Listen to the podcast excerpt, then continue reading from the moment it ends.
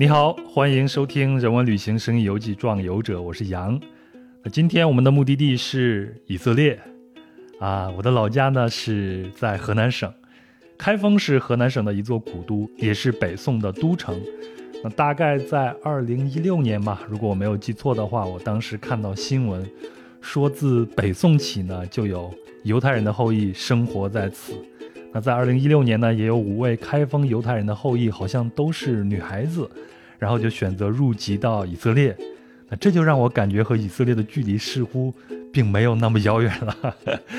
呃，另外呢，在我的旅行中呢，也曾经有过两次眺望以色列的时刻，一次是在约旦的亚喀巴湾，可以隐隐约约的眺望到啊以色列的埃拉特，好像是这个城市能眺望到它的轮廓。那另外一次是在埃及的西奈半岛，因为我坐错了公交车啊，到了埃及和以色列的边境，又眺望了一眼。但是这两次呢，因为签证的原因，我都没有啊进入到以色列，和以色列的旅行是擦肩而过。那这个遗憾呢，一直到现在都没有能弥补。所以呢，我也很想了解啊以色列，了解一下这里的风土人情，为以后去以色列这个国家打打基础。那么今天呢？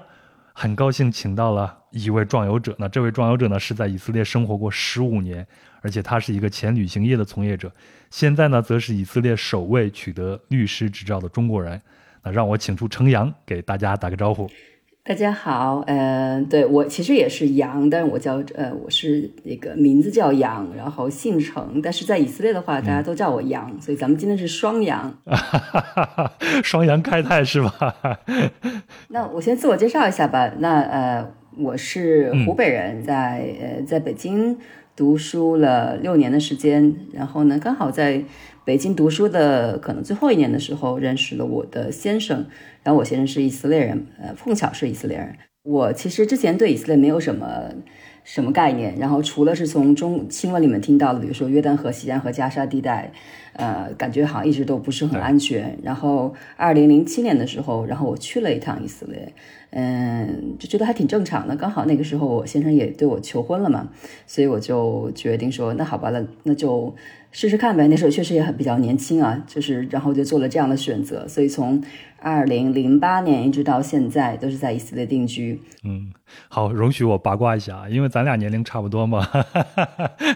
二零零七年的时候，你大概还不到三十岁，对吗？我那时候二十四。对对啊，你看很年轻啊，年所以年轻才能做这样的，嗯，对，年轻才能做这样选择。而且我跟当时跟我先生说了，我说他这个时间选的很好，因为以色列其实可能跟国内优势最大的时间就是它的这个秋冬季，包括春天。所以如果你你想，比如说那时候我来的时候是一月份的时候来的，一月一二月份的时候，春节那个时候来的以色列，然后那时候你就觉得说，哇，中国很冷的时候，然后你到以色列就省一切都是绿的，然后温度可能也就十度十呃十几度二十度。左右的样子，然后都是绿绿油油的，我就觉得，而且地中海的海风那么一吹，你说挺好的呀。然后刚好那时候他不就求婚了嘛，我就觉得啊，那好吧，那这个国家挺好的。所以年纪还是很重要的，季节也很重要，求婚的季节很重要。对，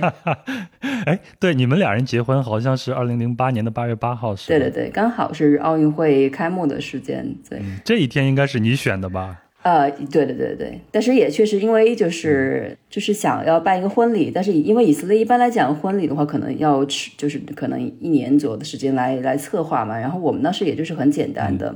所以你也根据那个就是位子，就约约的这个，就是你能你能在那么短的时间之内找到什么地方可以办这个婚礼，所以当时的选的是这个八月八号，二零零八年八月八号。所以我一直觉得很遗憾的是，我当时没有看完这个奥运会的开幕式，因为我当时在在婚礼，所以也算人生的一个小遗憾。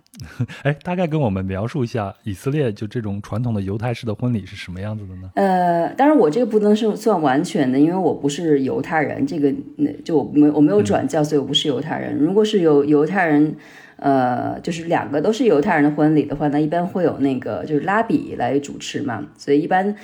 而且我们结婚的时间是在周五的晚上。呃，你知道周五晚上是什么？就是安息日。所以，如果是一个如果是一个信教的这个家庭，绝对不会在这一天举举办婚礼的。但可能因为我们家的亲戚朋友都比较的不是很守教，所以我们当时就是在这个时间举办的婚礼。嗯，所以我们当时请的就是相当于是一个司仪，就不是不是拉比来给我们做这个主持。那犹太的婚礼是这样，它就是有一个东西叫湖帕，就你可以看到湖帕呢，就是相当于一个棚子一样，棚子有一个四角，因为犹太人之前在他在那个。呃，很多时候都是游游牧民族，然后也是游荡嘛，所以他们可能就是住那个帐篷。所以，呃，如果你在湖帕，就是这个棚子下面，一般会邀请邀请你的亲戚至亲，就是亲戚朋或最好的朋友，帮你就是在每一个棚子那个地方站一个，或可能占一个以上，然后就等于是相当于他们帮你支起了你这个家庭，然后就这个是会有的。所以你看，一般犹太的婚礼都是不管在室内室外都有一个虎帕，就是这个这个东西。所以我们当时也有。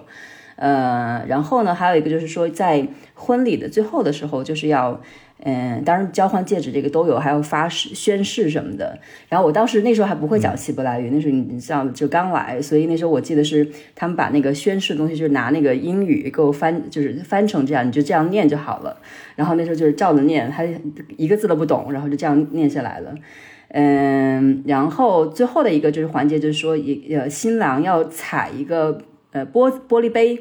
那玻这个玻璃杯一定要踩碎，如果不踩碎的话，就会觉得你这个人生不圆满。呃，然后这个玻璃其实很容易踩碎，因为会会买这个超市里面最便宜的那种玻璃杯子，就绝对会踩碎，然后外面 包一层那个锡纸。然后呢，呃，但是就这个东西为什么呢？是因为这个犹太不是它有一个就是曾经的圣圣至宗教的这个。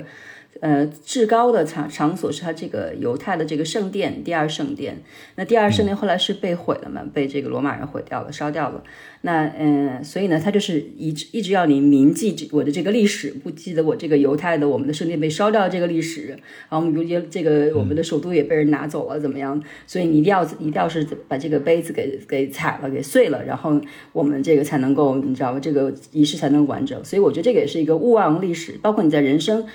最好的、最最温馨的、最有爱的时候，你还得记着我们，你还得记着我们在这个之前的这个圣殿被毁的这个事情。所以我觉得这个还是他非常重视这个。呃，犹太的这个宗教的仪式，呃，这个历史的传承。哎，虽然时隔已经十四十四年了啊，现在我看程阳讲起来，脸上还是洋溢着那个幸福。因为对，因为这个东西，反正在这是在以来以色列刚刚初始的一些记忆嘛，所以还是比较比较记得比较清楚的。好，那咱呃稍微快速的过一下你接下来的生活，然后你从事了啊长达十年左右的这种旅行业，对吗？对，因为当时在以色列，可能我刚来的那个时间。间诶，没有很多，要么就是你教中文，要么就是这个去呃做导游。所以，而刚好零八年的时候，我记得就是说这个中以刚好签了一个这个中以旅游的备忘录，所以刚好是中实际上是以色列第一次向中国游客开放。所以那时候就觉得哇，突然一下好多好多中国游客来了以色列，但实际上以色列的华人很少，尤其是那个认证的，就是旅游认证的华，就是可以做导游的华人更少。所以那时候就觉得说，基本上是你就被推到了这个。这个工作机会，然后我就一直在这儿，可能在了待了十年时间，一一部分时间是做导游，然后我也有这个导游的执照，呃，然后后面一部分时间是做这个导这个整个的商旅，就包括我有可能来，呃，从中国来以色列这边，就特别是从事商业投资啊，嗯，或者是说可能去看一些项目或一些这样的合作的一些商旅的一些这个销售和这个。呃，它的这个市场，所以这也是为什么后来我进入到我我这个，因为我现在是 high tech，就是高科技呃领域的这个律师嘛。实际上，其实很多的项目，那时候就是因为你可能在带带这个中国的客户进入到一些中国以色列公司的时候，你也可以看一看以色列公司是什么样子。我觉得当时挺感兴趣的，所以后来呃，我选择从事法律行业的时候，也是从事做这个高科技法律的行业。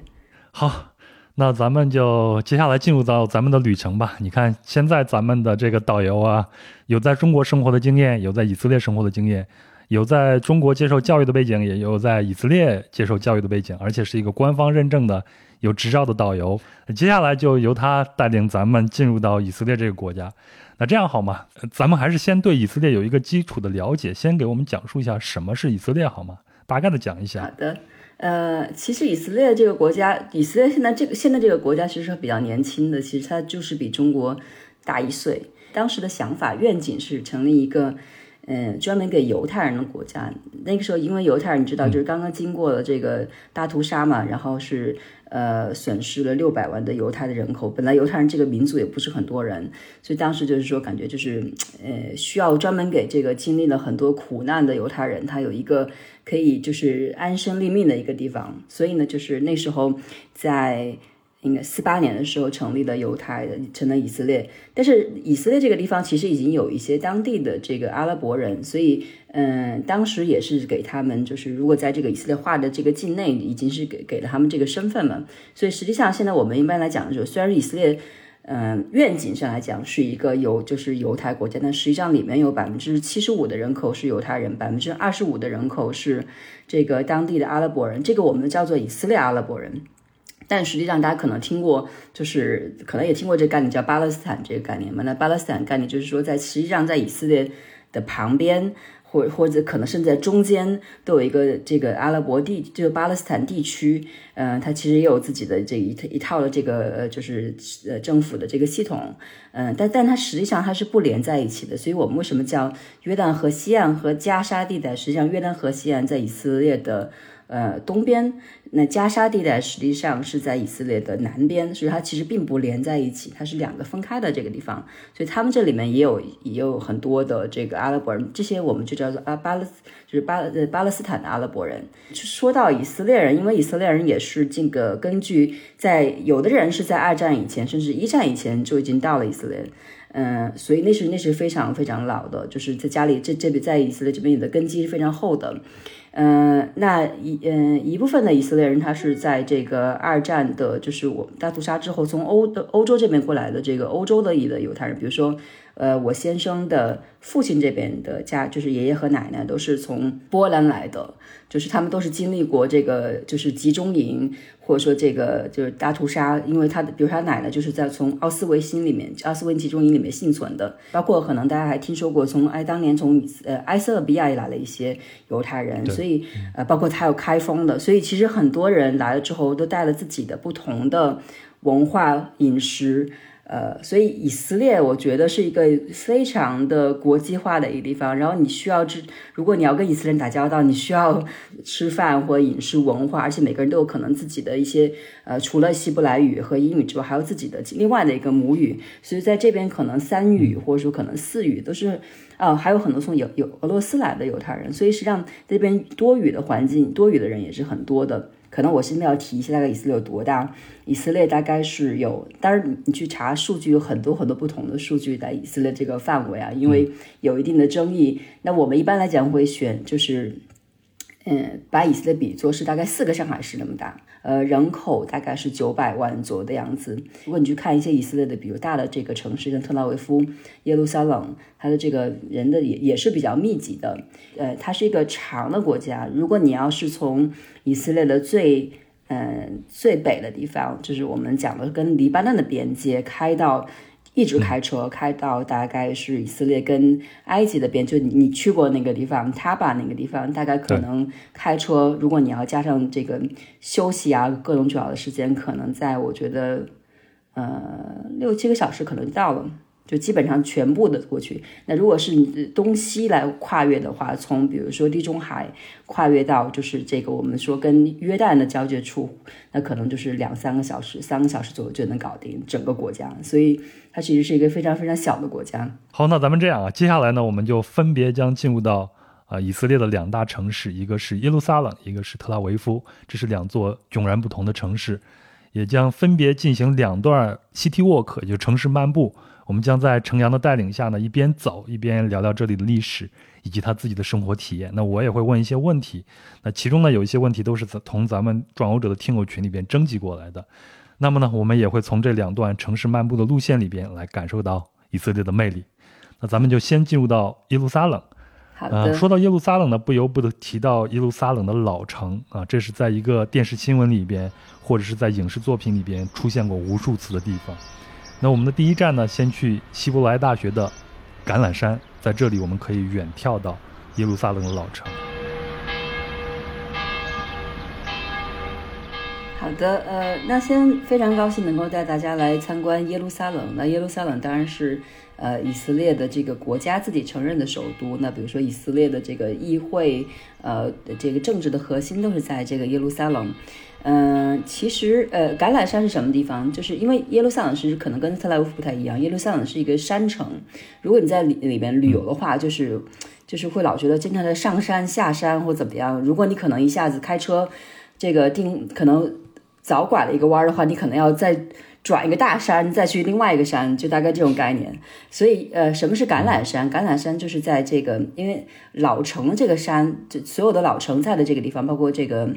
我们说的圣殿地方，这这叫圣殿山。那老橄榄山实际上就是在这个圣殿山的这个对面，所以你可以，呃，我们一般来讲的话，就会先去这个橄榄山去做一个眺望，去看一看，呃，整个的这个老城是什么样子的。那实际上可以去老去去眺望的点也比也其实有两个，一个是正对着就是这个橄榄山的地方。其实我觉得大家如果有时间的话，都可以去。嗯，为什么我选择希伯来这个大学的这个橄榄山呢？因为你可以再逛一逛希伯来大学嘛。实际上，它可以是一个历史和现在的一个这个一个相连接。那希伯来大学在以色列，它是一个这以色列可能在全世界排名最高的一个大学。嗯，这个当年很厉害的是，这个爱因斯坦也参与过到这个呃希伯来大学的建立当中。如果你现在去这个希伯希伯来大学里面，还有很还有这个爱因斯坦的这个真迹。呃，对，爱因斯坦也是犹太人，对，呃，所以呢，呃，如果你在那个眺望口的话，会看见很多，有一个叫做这个，就是校友，呃，一些贡献人这个墙，然后呢，嗯，可以看出来，就是说，就犹太人对他的这个宗教或是这个就和教育是非常的，就是他们贡献非常多的，嗯，所以呢，这个我们。我们当时从我们可以在这个地方眺望一下橄榄山，然后刚好是做这个历史和现在的一个连接。从这个橄榄山看到是耶这个圣殿山，也就是老城在的那个地方的话，当然第一点你肯定会看到绝对的当之无愧的这个金顶，金顶是非常金顶就是非常的抢眼啊。那金顶就是我们说的这个伊斯兰教的第三大圣殿，呃，阿拉克萨清真寺。嗯，回到圣殿山的这个清真寺，那这个地方是相传当年他的这个先知穆罕默德在那个地方骑着白马升天的地方。然后这个当时有一块石头，那这个升天的这个我们叫天方之石，就是我如果我们把这个圣殿去给它拆开了看的话，它实际上圣殿的这个底层就中中心部分就是这个石头，就是整个的以中东的我我有时候会形容就是中东的这个问题，很多时候就是这这块石头惹的祸，因为这个石头对于犹太教来讲。也是非常重要的，是他们当年的这个先知，对 这这个呃亚伯拉罕要这个差点把自己的孩子杀掉去献祖的这个献献上帝的地方，实际上就是，所以对于犹太人讲，这是一个非常重要的是这个石头。那对于呃伊斯兰教来讲，这也是一个非常重要的石头。然后实际上这也是一个这每天都会有人在那边去做这个祈祷的。呃，同时在这个周五的时候，你会看到人比较多，就是因为周五的来讲，周五中午的这个祈祷时间对于这个穆斯林来讲是非常重要的，所以你看那那地方很多很多人。犹太教的这个圣地呼墙是，如果你眺望的时候看不见的，它实际上是在这个就是金这个金顶的下面，它是金顶的一部分的一一面墙。那其实它也在那个地方。呃，同时我们会看到，在这个圣，如果从从金顶再往前走一点，有一个黑顶，就是呃圣母教堂是。耶稣基督教的第一大圣地，就是耶稣当年在那个地方就是受刑，而且被埋葬的地方。所以那就是，所以我们以顶为主嘛，就一个一个金顶，一个黑顶。那实际上，如果我们再往这个呃，可能它的左边看一看，会有一个白顶。白顶实际上是历史在这个犹太区里面是也是历史非常悠久的一个犹太的会堂。然后这个其实老城，我们现在讲的老城，其实它的时间不是很长，因为耶路撒冷作为这个呃就是城市来存在，已经有三千年的历史。但实际上我们现在看到老城这个城墙，它大概只有四百年左右的时间，那个是。在呃奥斯曼帝国时期修建修建的这个城墙，嗯，它一共有八个城门，其中人在使用的是这个七个城门，有一个城门叫金门，金门你可以看得见，就在金顶的这个那面墙上，是一个关上的城门，但那个墙金门据说是将来。呃，如果救世主会到的话，那个门会自动打开。当然，所以那个门现在还是关上的。对，然后其他的七个门，它是它它是在这个是在开放的状态。所以我们在以色列呃耶路撒冷旅游的时候，可能会经过，比如说像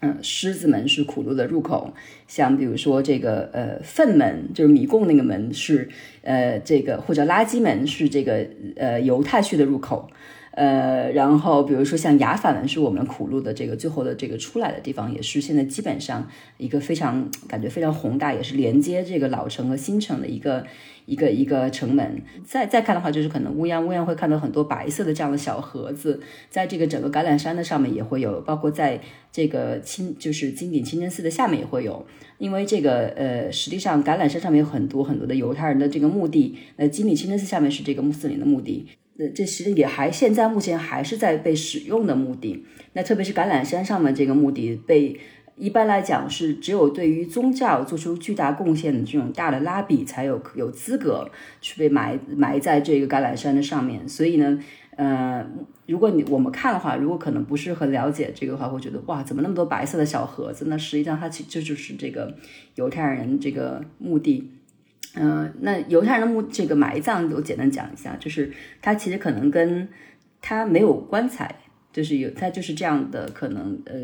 给它处理一下，然后这个然后放到里面去，呃很朴素，而且如果我们看的话，会发现很有意思，是没有呃这个墓地的上面就是没有这个鲜花，没有人送花，那因为这个反而很多很多的石头，那就是对于犹太人讲，鲜花是会凋谢的嘛。那实际上可能更永久的东西，那就是我们把这个石头放上去就可以了。所以，我们看，如果是谁的墓地上石头最多的话，那不是有人捣蛋放的，那就就真的是有过来看他的时候会放一块石头。所以，这是我们看的这个橄榄山。当然，如果橄榄山还有另外的一个眺望口，那就正对的这个呃老城的这个城墙的，呃，大家可以看一看，那边经常会有这个骆驼。如果大家感兴趣的话，可能会骑个骆驼，然后背景是这个圣城老老城，呃，可以去拍一个这样的照片。好，那导游老师，我有一个问题，我要举手发问了。没问题，不用举手，在以色列不用，在以色列不用举手，你就直接讲话可以了。哎，我自己也做过一些功课啊，就是耶路撒冷老城，它的方圆不到一平方公里嘛，它现在是吸引着来自全世界的朝圣者和旅行者。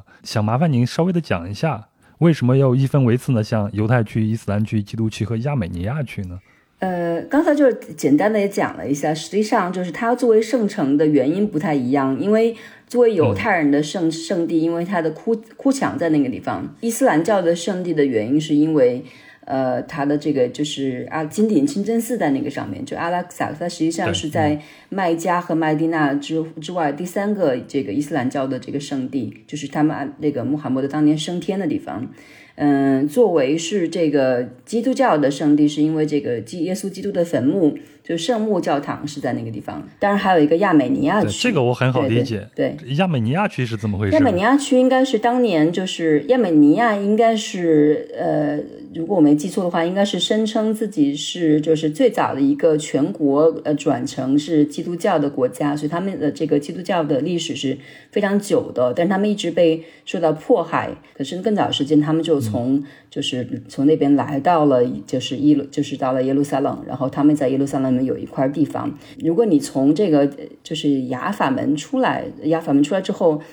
然后它是在雅法门和这个就是和犹太区那个门之间，嗯，但是它并不是完全作为宗教的一个区，它是作为人就是人的一个区域存在的，因为他们是历史的原因，他们在这里待了很长时间。对，而且我觉得可以谈一下，就是在以色列，就是耶路撒冷旅游的时候，你可能会听到很多的，其实声音也是一个东西，比如整点或半点的时候，可能这个教堂会有这个钟声。然后，但是如果你去哭墙，你会看到很多人在那儿，嗯，这样祈祷，然后可能会有这个祈祷的声音。所以实际上，声音在这个地方也是很有意思的。你就突然觉得说，我原来到了一个三教合一的一个圣地，而且其实三教在里面还是很和谐的生活的一个地方。好，那说到这个哭墙的声音啊，咱们的第二站就是去哭墙和犹太区了。哭墙太著名了，我看过很多。啊，就是描述耶路撒冷老城的这些影片、纪录片，或者是很多的照片呢，它的位置，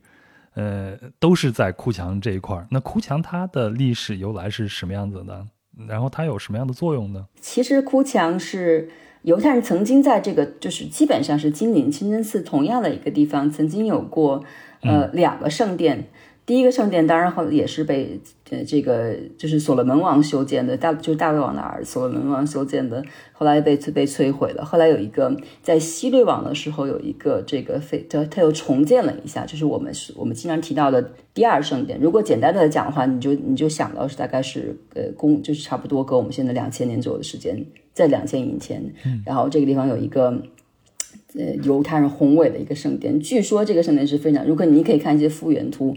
是非常非常宏伟的，然后也是一个建筑的。因为犹太人有一个很有争议的国王叫希律王，就是希望的希，法律的律。希律王呢，他其实就是是被当时罗马人选过来，就是。帮助他管理当地的犹太人的一个一个国王，然后他其实并不是完全的意义上的犹太人。那虽然他很有争议，但是他修了很多以色列很重要的一些建筑，比如说像这个第二圣殿的这个呃第二圣殿，包括说我们会看到凯撒利亚的这个它的行宫，包括说我们马萨达看到的它这个其实也是它的宫殿之一。所以当时那个这个圣殿是感觉是非常的。重要的，然后每年在每包括每天或每年很重要的节日在里面都会有很多很重要的重要这个仪式。它实际上是两层，呃，所以呢，嗯，包外面还有很多商店。你现在其实去那个呃看它的遗址，你还可以看到当年这个商店的一些就是遗址，嗯，你可以想象当年这个是多宏伟。但是这个圣殿后来是被这个罗马人这个摧毁了嘛，应该是烧毁的，所以呢，这个这个圣殿就没了。然后在这个圣殿被毁了之后，实际上犹太人就开始自己两千年的这个大流散的历史。所以这个这个圣殿被烧毁了之后，就只剩下它的这个西墙，西墙就是我们现在说的这个哭墙。这个墙对于他来讲的话，实际上就是他的这个，就是怎么说？第一点是他最靠近这个他的圣所，就是靠近他上帝的地方，曾经是。嗯然后这这个呃，同时也是他的这个犹太人千年的这个苦难的一个开始。所以这个墙对他来讲是浓缩了很多东西。所以为什么说在以前就是为什么就有一个名叫哭墙？对这个，因为就是很在以前很多人去朝圣是很不容易的。而且他可能在海外也被人欺负啊什么的，所以一到了这个哭墙之后，肯定就会觉得说很多的这些呃他的一些思绪啊、一些苦啊什么的，就会马上就就涌上来嘛，所以你会会在那哭嘛，所以就是我们叫哭墙。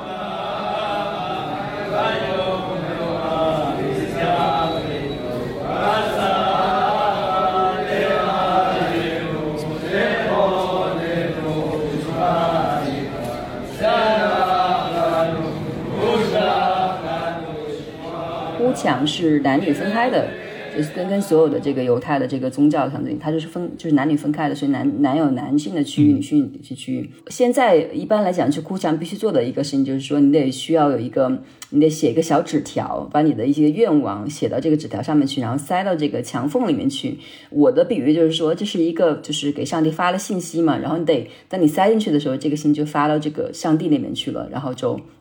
上帝就上帝就收收到，对对对。然后很多人就问说，有那上帝能不能看得懂这个咱们写中文或怎么样的？就是，呃，但是上帝在这个一神教里是全知全能的，所以他上帝看懂中文应该是问题不大的，所以我们可以用中文来写。期待下一步，上帝能够看懂电子邮件。啊，有这样的，有一个专门的，就是呃西墙办公室，就你可以在在就是海外的犹太人或怎么样，你可以真的是可以给他写信或者发邮件，然后他可以帮你就是塞到里面去。对，真的有这样的服务。哎，那作为普通游客的话，我们进入到西墙，就是哭墙这一带的话，我们需要有一些注意性的事项吗？除了男女分开以外，男女分开，然后还有就是说，可能你不能像我今天这样露肩，你可能需要穿一个就是。呃，穿一个有有就是要有袖子的，然后裙子不能太短。但如果你没有这样的东西的话，当那个门口会有那种专门给你那个披肩的这地方，你可以盖一下，然后进去。男性进去的话，因为你也不是硬性要求，但是男性可能那个区域门口会有那个小帽，我们的 keeper，就是你可以你可以拿那个小帽，但是你可以这是你自己随意的。但是我觉得。既然到了那个地方嘛，你就可以拿个小帽戴上去，然后进去里面去看一看。嗯，哎，我一直挺好奇的，那个小帽子它戴上它不会掉吗？它还是里面有什么机关啊？但是就是它实际上就是它就嗯，当然可以，很多人是有那个发卡，就是反正就是可以就跟咱女性用的那个发卡是一样，可以别上去的，但是。如果没有头发怎么无不幸的没有头发怎么办？其实也就是这样子。呃，包括你可能看过一些那种戴大帽子的，那种大帽子里面也有小帽子，就 keep on。对，安息日如果去了这个，因为犹太人的这个周五的下午到周六的，就周五的太阳落山到周六太阳落山这个时间是安息日。安息日在哭墙的话是不能够拍照的，就不也不能够使用。呃，电子电子的这个设备，这样的话对他们比较冒犯，所以那个时候特别是不要对着人拍照或者怎么样，所以会觉得特别是信教的人，对于他讲可能是一个比较冒犯的事情。关于安息日的这个，咱们马上就进入到犹太区了。进入犹太区的话，我再向你请教啊。嗯我之前做资料的时候看到耶路撒冷这个词，耶路的话应该是城市的意思，撒冷好像在希伯来语里边是和平的意思，我不知道我有没有记错。对对对。对，也就是说，呃，这个城市它的名字就叫和平之城，对和平来之不易，大家都要珍惜啊。嗯，是的，是的。嗯，那咱们接下来就进入到犹太区吧，反正就在西墙的上北下南左西西边一点，进来就是一个犹太区了。那犹太区它的位置大概是在老城的东南角，对吗？然后北边应该是西墙的广场，嗯，西边呢是亚美尼亚区。哎，犹太区它有什么样的故事呢？呃，犹太区里面你会看，就是呃，可以漫步一下。一般是我们在参观完库墙之后，你是往上走，往上走，然后去就进入到库墙区。呃，这个上下我知道了，因为我的南方上下左右可以。对，然后呃，你会看到有一个这个，而且、呃有一个这个仿制的一个金金子，就是一个烛台。然后因为犹太人，你知道这个新它的国徽的这个上面是其实是这个烛台。呃，烛台对于犹就是犹太教来讲是非常重要的一个东西，因为呃，第一个是犹太人在这个每年的这个有一个节日叫哈努卡，我们叫光明节里面会用九根的烛台，对，就是它的这个有一共九根，呃，那实际上作为宗教的这个象征意义的，可能更多用的是七根的烛台，嗯、那就是据说是当年还是回到这个第二圣殿，第二圣殿时期里面，在这个圣殿里面有一根就是一人高的，可能可能还要高的这个也七根的这个金纯纯金做的这个烛台，呃，然后呢，当年是这个也是在圣殿被毁的时候，然后被罗马人这个拿走了，拿到罗马去了。如果去这个跟罗马在做一个连连接，罗马有个凯旋门，凯旋门上面有一个这个浮雕，浮雕实际上就是是写的是有画的是罗马的士兵扛这个呃烛台，然后回就回去了。所以，呃，犹太人就是对于烛台也是这样嘛，就是对于他的一个历史的一个呃纪念，因为我们曾经这是曾经有的东西，然后后来毁掉了，然后你会看到有一个就是仿制的这个七根的烛台。整个的耶路撒冷都是石头做的房子，都是那种可能米黄色或者是白色的石头做的房子，所以感觉非常有古朴的感觉。嗯，包括新的房子、新修的房子也必须要采用这样的这个色调，所以整个的整个的耶路撒冷都是一个你去的话都是这种感觉。嗯，好像这种石头叫做耶路撒冷石，对吗？就是整个老城的建筑都要采用耶路撒冷石。对，包括新的建筑也需要采用这种石头，因为保持整个的一致性。其所以可以你在里面随便的看看一看，嗯，这个，然后可以一面你会看到，就是有有可能会有很多守教的犹太人，那就是守的守教犹太人可能有不同的类型的装扮，可能嗯有那个我们叫做。呃，有你可以看到有很多戴那种大帽子的，对不对？有戴那种那种皮帽的，或者可能戴稍微的那种礼帽，或者是说可能就是有放没放 kippa 的。因为如果是你是信犹太教的，你不可以光头对上帝，你必须上面有一个什么东西，然后去，嗯、对，必须要 kippa。然后但嗯、呃所以呢，会看到很多这样的装扮。那这些为什么有人穿的是？黑袍，有人穿白袍，有人穿礼帽，有人是但那可能是他这个犹太教的不同的教派，他们追寻的这个呃大的拉比可能不一样，然后他们这个教派可能不太一样，但是基本能看出来哦，这就是可能很多人是大胡子，你看哦，这是犹太人。那包括犹太的女性也是，呃，如果你是新教的犹太女性，就是比呃比较虔诚的，那可能你不能穿裤子，所以很多都是穿的是裙装，呃，然后可能还有一点就是犹太的这个。呃，已婚的妇女的话，能不能够把自己的真正的头发向这个外，就是非呃自己亲人的展现？所以呢，很多人会选择，要么就包头发，或者你可以很多人会把头发包起来，或者有的人可能没有包的话，很多是使用假发，所以呃，这也是可能会比你可能会注意到的事情。实际上，对很多中国人来说，包括我在内啊，就是尤其好奇犹太人和犹太教的一些清规戒律了。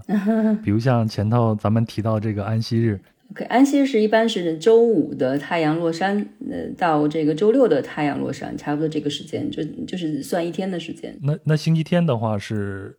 就是正常的周末，工工作日就变成工作日了。OK，就我们是对我们周日是工作日，而且你知道我们这边呃元旦是不放假的，因为我们这边只过犹就是犹太人犹太人的节日，所以我们的月一月一号全世界都在工作的时候，放假的时候我们在工作。安息就是如果你读这个圣经圣经的旧约的第一章就是创世纪嘛，创世纪。呃，之前我就老问客，就是一般游客，就是上帝到到底是用多少年创造了世界？呃，我只知道是七天啊，你知道是七天对，但七天实际上最后一天是休息的，所以所以就是从这来的，就是说你可以工作，上帝上当年上帝都需要休息一天，那你其实你也应该休息一天，对不对？我们，所以犹太人作为上帝的选民，更要选，更要是这个。选择是每年要就每每周要休息一天，所以他们是最早开始的。然后这一天的休息是非常非常严格的。如果你是一个信教的犹太人，那就说你可以不可以做任何的就是工作类型的东西。当然绝对不可以收收 email 打发这个什么的，发邮件什么，或者说发信息，呃，不可以点点火，就是不可以点就是。比如打火，现在以前是火柴或者是火棒、火炬什么的，那现在就是比如说，嗯，如果是按这个就是电钮啊什么，这个是不可以的。哎，所以如果你来以色列的话，有很多一些就是，比如说我们每个楼里面，虽然我们楼里面可能不是很多，每个人都信教，但每个楼里面到了安息日都会有，就是有一个电梯会至少有一个电梯会变成是安息电梯，安息电梯就是每它每一层楼都会停，就所以你就不用去按就是按电钮，它就自动的每一层都停，对。在我们的听友群里边，还确实有人提出过这个问题。那到安息日的时候，电梯怎么办？原来是有这样的一个设置。对，就是有这样的设置，说你必须得呃，但是所以我如果是赶时间，我肯定会避免这个电梯，因为它电梯是层层停，所以我就会坐另外一个电梯。但这个就是安息日，然后包括说，呃，可能饭的话，可能会关心饭的问题。饭的话，所以他就会提前都做好，做好之后会放到一些就是可能恒温加热的呃这个上面，所以就是会。就是会一直加热，所以如果你在以色列旅游的话，可能有些酒店它是守安息日的话，就一一般酒店是都守守这个安息，就是有这种遵循的。所以你可能会发现，星期六的早上，如果你想要很多菜都是呃常温或者是稍稍微冷一点点的，都可能因为它是就是提之前都准备好了的。然后还有就是呃，可能就是这是安息日嘛，然后所以你不能开车。所以如果我是一个信教的犹太人，话我就不会开，在这个时间我肯定不会开车。嗯。那交通出行怎么办呢？我不出行，我这休息，我干嘛？我肯定是休息。我所以，我做的事情就是，呃，可能安息日跟家人吃饭，吃这个安息日晚餐，然后早上，嗯，然后再去这个我们的这个会，我们叫这个会，呃，会堂去祈祷。呃，所以这一天对于他们来讲，就是读经和家人在一起一个非常的就是非常瑞，就是休息的一个时间。嗯，所以你自己平常在，虽然你不是一个犹太教徒，你自己也会享受这个安息日这两天，是吗？因为至少你的犹没什么，基本上来讲，我们会尽量避免在这个时间给人发任何跟工作有关系的东西，就会很感觉很冒犯人。对，呃，尤其是你知道对方是守教的，你绝对不会给他发邮件，就是你肯定是呃等到那个就是安息日结束之后。所以你整个这一天的工作量也会减少，对，嗯，特别好。我觉得我们先不从宗教的这个角度来谈了，就从人自身的这种体力上，从人的这种运行结构上来谈。现在我们的有些太卷的这些工作，零零七，对吗？每一天都要工作到周末也不休息，这真的是对人的精神上的一种摧残。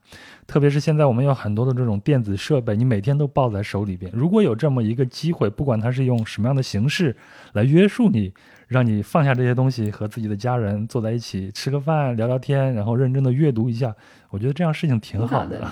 挺好，挺好的。所以，我们过的是这种，就是一个相结合的。因为我觉得我也很难做到完全的这样子，但我可能就是这一天会选择，就是呃，只跟家人在一起。像比如明天我们可能会去爬山干嘛的，所以这就是，但是你不能说。不开车嘛，所以我 觉得还是得这个这个我会做，再包括做包括做饭什么，我可能没有这种禁忌，但是我还是会选择这一天可能就是不工作的，然后跟家人在一起。所以啊，你要知道这个有这个是一个发明，就是有安息这个事情是一个发明。实际上犹太人可能是第一个呃强调是说我可能一天要休息，而且是很严格执行的。然后这个在当年他们在比如说很多地方流荡的大流散的时候，可能就当地人不理解，就会说犹太人懒。你看这天就不 不工作或怎么样的，那实际上这个很多人就我看有有书里就写，这是犹太人对世界的最大的一个贡献之一。啊，那对一个普通的旅行者来说，如果碰到安息日的时候，还是要稍微的注意一下，不要太惊讶，提前安排好自己的生活和出行就好啊。其实你可以安排在耶路撒冷，就是步行，就是你可以在那个地方走走一天都没问题。对，我还有一个挺好奇的一个，就是犹太人的这个节食非常的著名啊，都知道犹太人有这个节食的这个传统，但什么是节食呢？我一直都没有弄明白。抛就是以色列的呃节食，它也其实有很多种，就是很如果我要往细了讲，有很很很复杂。简单来概括一下，就是第一点，犹太人不吃猪肉，嗯，同时犹太人不吃海鲜，然后犹太人不奶肉同食，这三个是主要的这个规规则。呃，如果被于犹太人能可以吃的，必须这个动物是要反刍。反刍的话呢，就是可能就是牛，就是要牛羊或这样对，所以其实它的可能红肉的种类不是很多。呃，如果不是这样的话，可能会被认为是不洁净的肉类。包括它的宰，其实往细了讲，还有很多宰杀的方式什么的也要符合才能够被被认为是这个 kosher，我们叫节食。嗯，但是我们简单就讲它是不吃猪肉的，你只呃主要以牛羊肉为主。然后还有就是，如果是从水里出来的话，它可能需要是有鳍和有鳞。就是如果你没有七跟没有零的话，就被认为也是就是不节食。那就是像比如说有七有零，就是一般的鱼类它是吃的，所以很海鲜，比如是像啊虾呀、螃蟹啊，可能就没就对就被认为是 no not kosher。嗯，还有最第三个就是，嗯，就是这个奶肉不能同时，因为在这个旧约里面说过，就是你不能够拿这个呃妈。妈妈的奶和羔羊的肉放在一起来煮，那就最后就演化成了一个，就是直接就是肉和奶不能同时。简简单来讲的话，我早餐一般会吃奶制品，对不对？那我可能就是在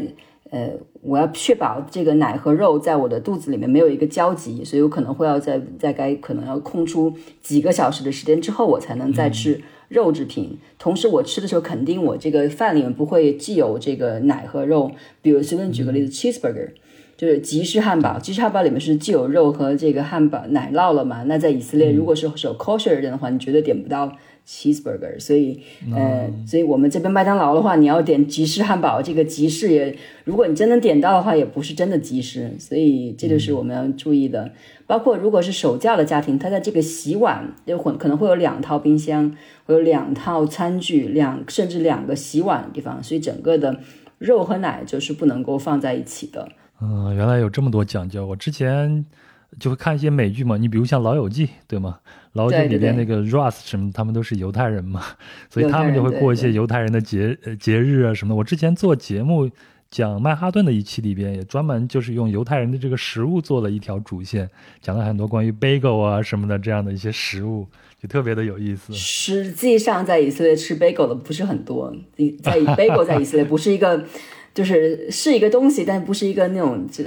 这个非常流行，所以很多人觉得说，对，所以很多人说你这在以色列应该吃很多 bagel，是说我真的是可能一年都吃不到一个，因为它不是一个很流行的东西。但是在以色列海外的犹太人的这个里面，bagel 是一个很就跟比如说有可能很多人都说你中国人是不是经常吃 egg roll？什么叫？但是我不知道什么叫蛋卷，就是因为因为蛋卷，对对。哎，咱们再讲讲节日。前头咱们提到光明节嘛，我看《老友记》啊里边，Ross 他们也过这个光明节，每年都还是一个很重要的。他为了让他儿子了解到犹太民族这种传统，还费尽心力的去向他儿子解释什么是光明节这样子。那在犹太人，犹太人的主要的节日有哪几个呢？你自己印象最深的、最喜欢的是哪些？犹太人的节日，其实我可以简单的概括，一句话概括就是。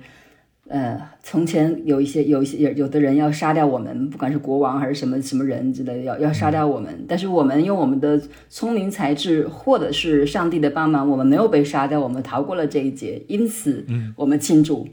大概这就是所有的节日都可以概括成这一句话，都是这样来的。对对对，你可以大概主线都是这样的。比如说像。你随便举个例子，犹太教里面最欢乐的一个节日应该是属于那个普林节。普林节是变装嘛，就跟现在 Halloween 一样的。但是我们不是那种恐怖的，就是在 Easter，在复活节附近的时候会有一个普林节。普林节，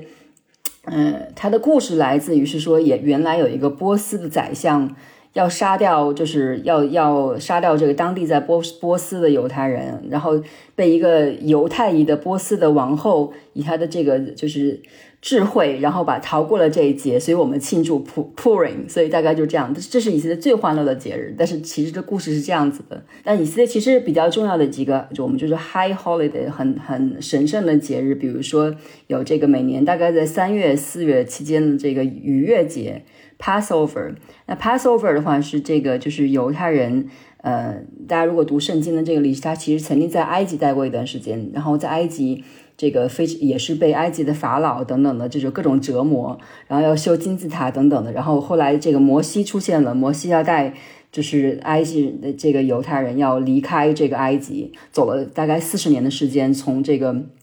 嗯从埃及这边。但你也可能听过一些故事，比如说他把这个红海给分开了，等等等等的，都是在那个故事里面发生的，就出埃及记。那呃，在这个里面，就我们在逾越节里面记住，就是 Passover，就是我们在这个当年的这个沙漠里面流荡了那么多年的时间，然后我们当时当年的先驱在这个呃，在这个沙漠里面没有没有时间可以发发酵，就是把这个面发出来，所以我们吃的东西都是没有发酵的东西，比如说这个，所以我们在他们在这个就是 Passover 是会吃这个，所以这七天大概七天的时间是没有。呃，就是面，就是任何的有意思就有这个酵母的都没有，所以你只能吃那种没有发酵的一些饼，呃，我们叫 matzah。或者是你可以有的地方可以允许你吃土豆或者怎么样，那这一这个期间七七天真是没有面包，没有 pita，没有什么都没有的。哎，我发现了，你你像咱们中国是一个农耕国家，我们的节日都跟这个耕地呀，还有这种气节呀是有关系的。可是以色列犹太人的节日呢，都是拯救和被拯救有关系的。但是其中有一个最大的主线就是关于食物的，对吧？对，都少不了吃。对，你继续。但有一个节日它是不吃饭的，就是比如我们那个就是赎罪日，赎罪日在。嗯，嗯一般来讲，九月到十月这个时间，赎罪日就是赎罪日的之前会有一个犹太新年，但犹太人新年的它的 Jewish New 一般是在九月份的时间。大概意思就是说，我现在我要进入一个新的一年，呃，在这个新在这新年这过去的这一年里面，你肯定是做了很多不好的事情，或者可能很多是冒犯了上帝，冒犯了你的亲人或者朋友等等的，所以这一天你需要。禁食就是从头天晚上的晚，我们都是从晚上算起，从晚上到第二天的晚，太阳落山，你需要禁食，表示不喝水、不吃饭，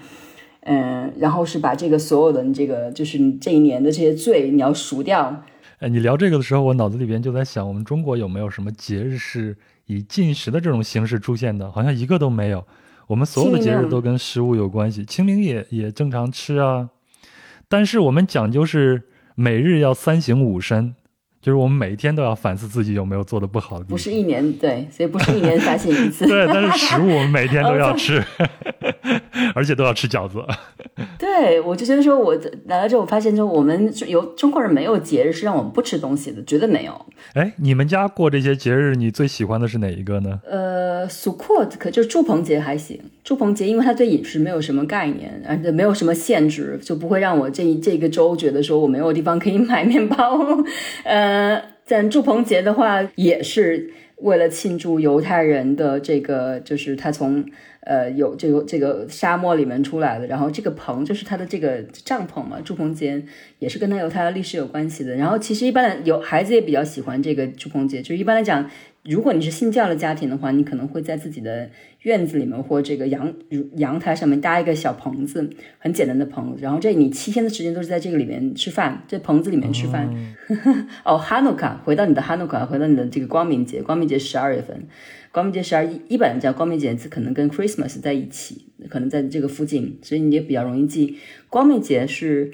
呃，也是就是曾经希腊帝国也曾经来过以色列，在基本上他这个犹太的这个圣殿的这个基础之上，希腊人他是信仰多神教的，所以他们建了一些神殿，但是并不是信就是供奉他的犹太人的这个就上帝，所以他是呃在里面可能放了一些可能不洁净的东西，所以当年犹太人起义反抗。就是希腊人把希腊人赶走之后，他们做的第一件事情就是要洁净圣殿。所谓的洁净圣殿，就是要点这个灯嘛，叫这个灯，让这个灯光明来洁净这个圣殿。但是这个灯油不是很多了，就是剩剩的不多了。但是突然奇迹发现发生了，所以这个灯油就可以。呃，亮了八天的时间，然后把这个足够，就是把这个整个的圣殿给呃给洁净化了，所以这是我们说的哈努卡，所以哈努卡就是有八天的时间，所以 你看所有的节日都回到我们当年被人欺负或我们当年被人迫害，然后我们后来战胜他们，对，然后所以我们庆祝，对。哎，我我还是悄悄的翻了一下你的朋友圈啊，不好意思，偷偷的看了一下。然后看见你有很多的节日，然后你们都是一大家子聚在一起的，当然你自己会说啊，你都是偷懒的那一个，因为饭菜不用你准备，只要吃就好了。但是给我的感觉啊，就是好像这一家子都是很亲近的，然后一有节庆的话，大家都会聚在一起。那这就给我们啊，平常有一种刻板印象，就是说西方人好像不太注重这种家庭的，是截然相反的一种感觉。你自己的感觉是什么样子的呢？我觉得，因为呃，我们家还不是每我们家是每周五都会在一起，就是我婆婆这个家庭每周五都会有一个有呃，就是晚餐。就是我当年赶来了以色列之后，为什么觉得说当年可以嫁个嫁到以色列来？我觉得他的文化其实和包括他的这个性格，可能可能咱跟咱们中国差不多，就是他对家庭的观念也是非常重的。所以包括说，嗯呃，而而且犹太的妈妈是一个，你可以看到很多电视和电影里面对犹太妈妈是非常的这个。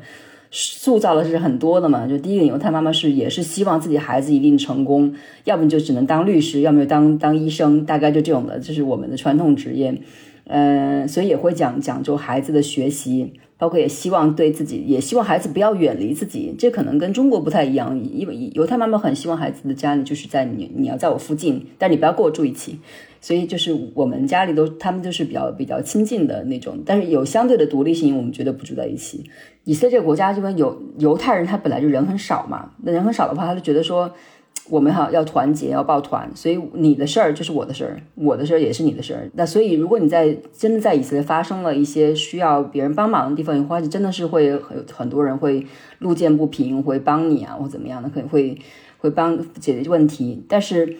诶，同时，另外一个产生的就是，他会觉得你的事情也是我的事情，你的隐私也是我的隐私，没有什么隐私你就不可以知道的那种，所以，所以他也会直接问，比如说多多大了，你这个结婚了没有？我给你介绍一个，你收入多少？这都真的就是很正常的，你不觉得很熟很熟悉吗？跟回到了我们农村的老家一样。对对对对对，差不多的。但是，而且他是有真的觉得就。我应为什么你不告诉我？我应该知道的，因为你我们俩都是你知道我们是一家人那种感觉。你在以色列可能会有很多人给你建议，就是真的你不需要建议的时候，他会给你建议。比如说带孩子散步的时候，如果你可能啊，如果天气如果那个如果是太阳很大了，你就把那个就是遮这个东西遮阴的放放下去了，就会有人跟你说。你干嘛放下去呢？这孩子晒不了太阳的，你知道吗？这个你这样遮起来，他孩子晒不了太阳的。然后被我就 OK，真的路人，然后我就把它弄起来。弄了之后再往前走两步，就会有人过来说：“你干嘛把它弄起来呢？因为孩子这样不就晒晒到了吗？会他会觉得不舒服的。”所以这就是在以色列一个很典型的 case，就是谁都会觉得说。你的事儿就是我的事儿。如果我觉得你这个事情做的不对的话，或需要改进，我马上告诉你。有意思，有意思。一个民族的性格就在这些小细节里边一点一点的展现出来了。好，那咱们在犹太区边走边聊，聊了这么多啊，我自己对犹太教或者犹太人也了解了很多。那咱们就进入到下一站，下一站咱们应该是从狮狮子门进去，然后看一下苦路十四站，对吧？对。呃，狮子苦就是苦路十四站，那我们就进入到这个阿拉伯区。呃，什么叫苦路？苦路是其实用呃拉丁语，它叫 Via Dolorosa，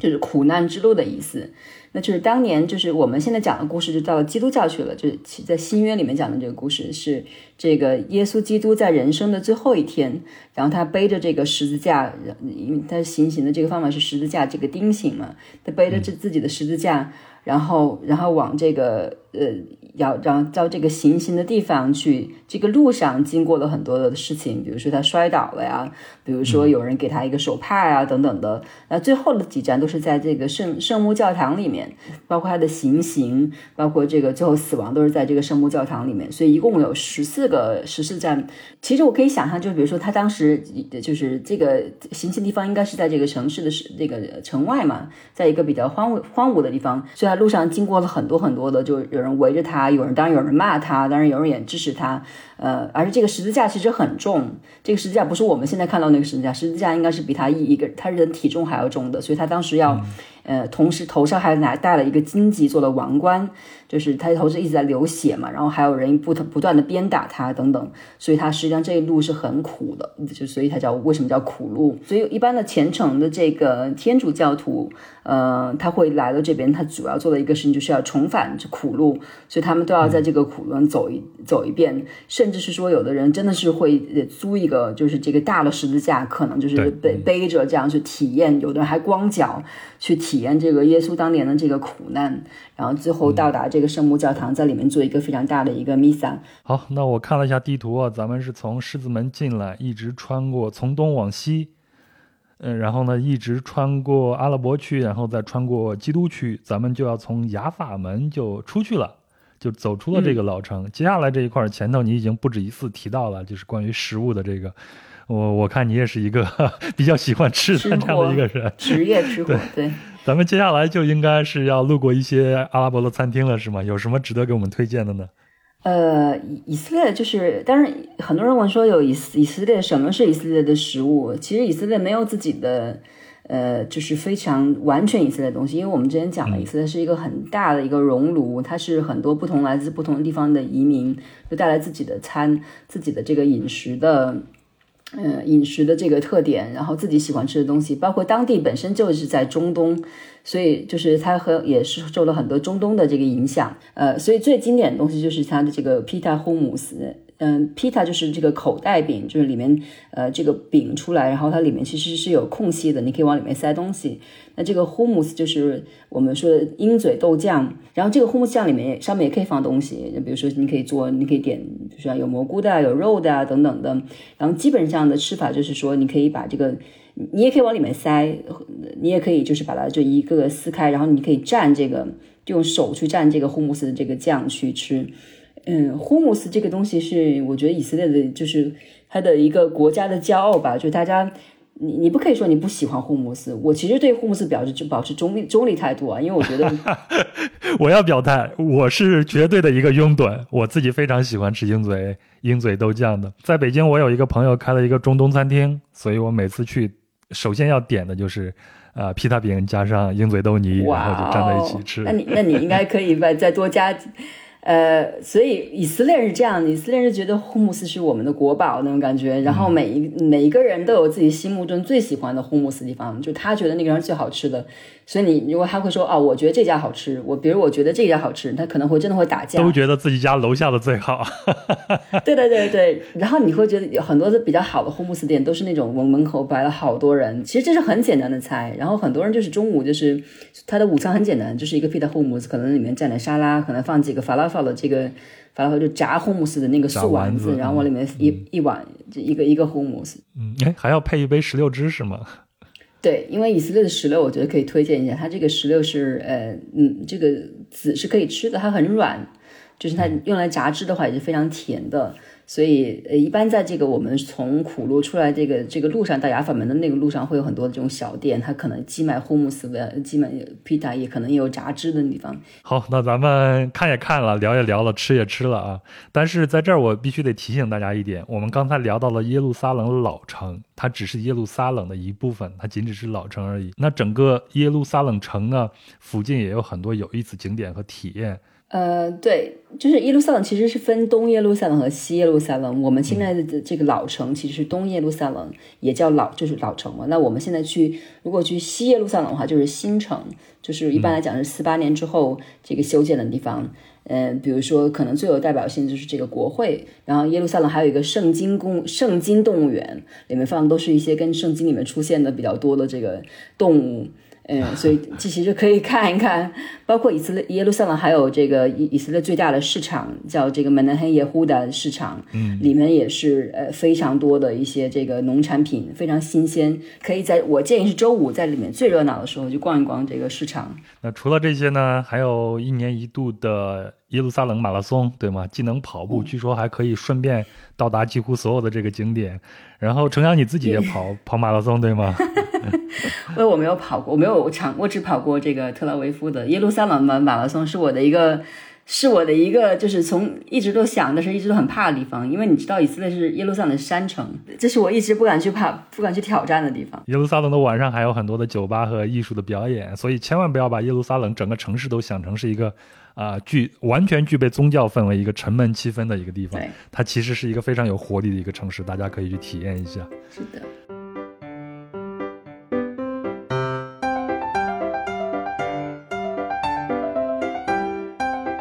好，那咱们就先结束在耶路撒冷的旅行了。下一个城市是特拉维夫。那去特拉维夫呢，就是我们要感受另外一个不一样的以色列了。那但是这两地的交通好像很方便，什么开车，你上次跟我说只要一个小时，而且每天都有 light rail，可以有那个轻轨，可以在两就两城之间，嗯，所以都很方便，一个小时就可以到了。可能不用一个小时，如果你坐轻轨的话，可能一个小时，呃，可能四十几分钟就到了。嗯，那特拉维夫是以色列如果单论人口的话，应该是第二大城市和经济文化中心。我看过很多对特拉维夫的这个描述啊，呃，之前节目里边也提到过。然后我和另外一位长居以色列朋友聊过，他说特拉维夫可能是整个中东地区最开放而且最包容的一个城市。是呃，他说如果说那些呃就是非常信仰宗教的人都生活在耶路撒冷的话，那么那些离经叛道的人，当然这个离经叛道是带双引号的，这些离经叛道人都会选择去特拉维夫生活。所以你为什么在特拉维夫安家？对，因因为我觉得，因为第一点，特拉维夫它是这个以色列经济中心嘛，就大部分的这个高科技公司都都在特拉维夫。呃，同时从这个个，比如说像，如果我不是一个守教的人，那可能我在周周六可能想去一些地方，嗯，而且想去一些这个地方还能开门的，我可能会选择在特拉维夫周边来来工来居住。那我是住在特拉维夫附近，大概开车。二十分钟左二十五分钟左右的时间，所以还是在中心区。然后我工作的我们我们律所是在特拉维夫，所以我们平时也就是在这个这个半径之内。嗯，所以我觉得就是我比较强烈推荐在这个特拉维夫。哎，先给我们大概的讲一下特拉特拉维夫的这个历史和由来吧。嗯，如果你们注意看特拉维夫，实际上特特拉维夫杠雅法就是雅，其实是两个，也是另外一个双城。就是特拉维夫是一个呃非常。他他特拉夫的年纪要比以以色列要早，十八世纪末期就开始有一些犹太的这个呃，就是来到当时来到耶路撒冷这些移民，他们觉得说可能耶路撒冷太挤了，他们想去找一些新的地方，然后去开始，然后他可能就是慢慢的在特拉夫的附近，呃，然后再慢慢的开始往往这个就是我开始往他的周边地区开始做一些新的房子，嗯，所以他他的历史要比以色列建国的历史要早。嗯，然后呢？但是雅法是另外完全的，呃，特拉维夫就是特 tell 就是一个小山的意思，aviv 就是春天的意思，其实就是春天的小山，嗯，感觉很有诗意，对不对？就是 Tel Aviv，但实际上 Tel Tel Aviv 根本里面就没有山，它是一个非常平的地方。那 Tell 实际上是在这个雅啊雅法，雅法是这个有四千年历史的一个古城，这个是在就比如说圣经里面都提到过，是吗？是它一个是港口城市，在圣经里面提到过的一个地方，包括说可能甚至说在希腊神话里面可能有一些交集，所以它是一个很老的地方。像比如说很有名的人，像这个圣彼得圣圣 Peter，耶稣的一个这个门徒之一，也曾经去过这个雅法，所以会有圣彼得教堂。呃，那比如说拿破仑也去过这个雅法，所以很多的历史名人都到过雅法。在这个就是以色列建国之后，就把这个。呃，特拉维夫和雅法并在一起，实际上就是一个新城，一个老城并在一起，就成为了这个整个的呃特拉维夫港雅法。对我为了准备这期节目呢，我自己看了一本书，叫做《以色列的建国史》啊，很厚的一本书。中间我看了一个小故事，就接着你刚才说，就是在以色列建国之前，以色列是一九四八年建国嘛，在建国之前，也就是在呃十九世纪的末期和二十世纪的初期，就有很多的犹太人。就他们的犹太复国主义的兴起嘛，就有很多流散到世界各地的犹太人开始返回到这个地区，然后他们就要买些地来兴建这个住宅嘛。那特拉维夫这个地方，呃，刚开始的时候就比较贵，所以大家就会去周边再去找一些地方。我看到一个故事，这个故事大概是在一九零九年的四月十一号，有六十六个犹太家庭，然后就在雅法的北边一个呃沙丘上。然后他们的主席就找了一些黑色和白色的这些贝壳，然后上面分别写上了家庭的名字还有数字，然后由一个小男孩过来就随机的配对，然后由这个来确定哪一个家庭可以分配到哪一块土地，那这个土地就由你来开垦，来由由你来拓荒了。所以这个很著名，就叫做好像是叫做贝壳乐透彩这个事件。呃，后来这个这个日期，也就是一九零九年的四月十一号，就成了特拉维夫正式建成的一个日子了。呃，对，就他就是这样，通过呃早期的这个犹太的在这边开垦的移民，呃，然后就开始了这个特拉维夫。嗯，所以你可以看到，比如像这个呃，像他的这个罗斯柴尔德大街啊等等的，可能最早的特拉维夫。嗯，就是比如如果你现在去罗斯泰尔的大街等等的，你会看到那个有一个林荫道，那个林荫道是当年最早的一条一条道路，还那上面还有一个就是像一个小小吃亭一样，我们叫 kiosk，来保持的最早的一个就是他们可以卖买卖汽水啊这样的一个一个小的一个嗯一一个小亭子，呃小商店那种的。然后呢，呃，当时他的这个第一任的这个市长，呃，就是他这个家也是在那个地方，所以。可以相对，如果在以如果特拉维夫这样这样年轻的城市里面要挖一些它的这个历史的话，就可以在罗斯柴尔德街道上面去这个去逛一逛。而我觉得特拉维夫就充分能体现出啊以色列人他的开拓进取的这种精神，因为整个城市都是重新又建立起来的嘛。那我之前跟你沟通的时候就说，咱们在特拉维夫的这一趟城市漫步啊，就多一点你自己比较喜欢的一些。啊，地点呀，给大家推荐一下。你第一站就推荐了一个叫做加密尔市场，是吗？你是有多多爱逛市场啊？对，呃，加密尔市场，因为我们比较近嘛，我们平时也不会老去那个耶路撒冷市场。所以我也是推荐周五的时候来，因为周五的人最多，嗯，因为都是在里面就是来买这个农，就这个要准备周五的这个安息日晚餐的一些呃食物啊，所以周五的人会你会发现那个地方就是很很多人，而且那个小贩叫的声音比较大一些。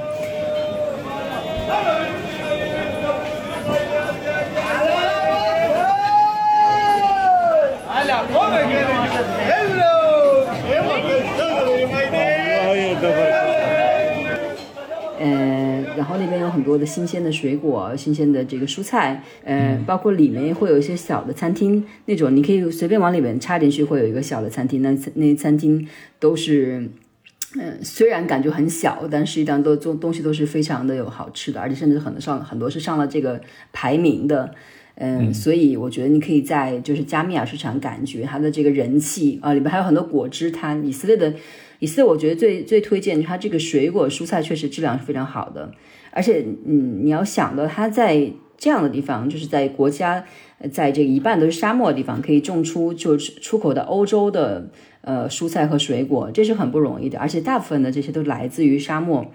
嗯，可能有一个说法就是以色列可能是唯一的一个沙漠面积在减少的国家，因为确实它对沙漠有很多的开始有很多的应用，就包括说能源，包括说它对这个种植啊。呃，所以如果你去像比如说呃去南部的一些沙漠里面的一些农场，你会发现它这个水果的质量非常非常好，是直接达到到到达这个欧出口欧洲的这个级别，包括农药等等的也用的是指标非常低，有的可能是无机的。所以我们在以色列一般吃水果就是洗一洗，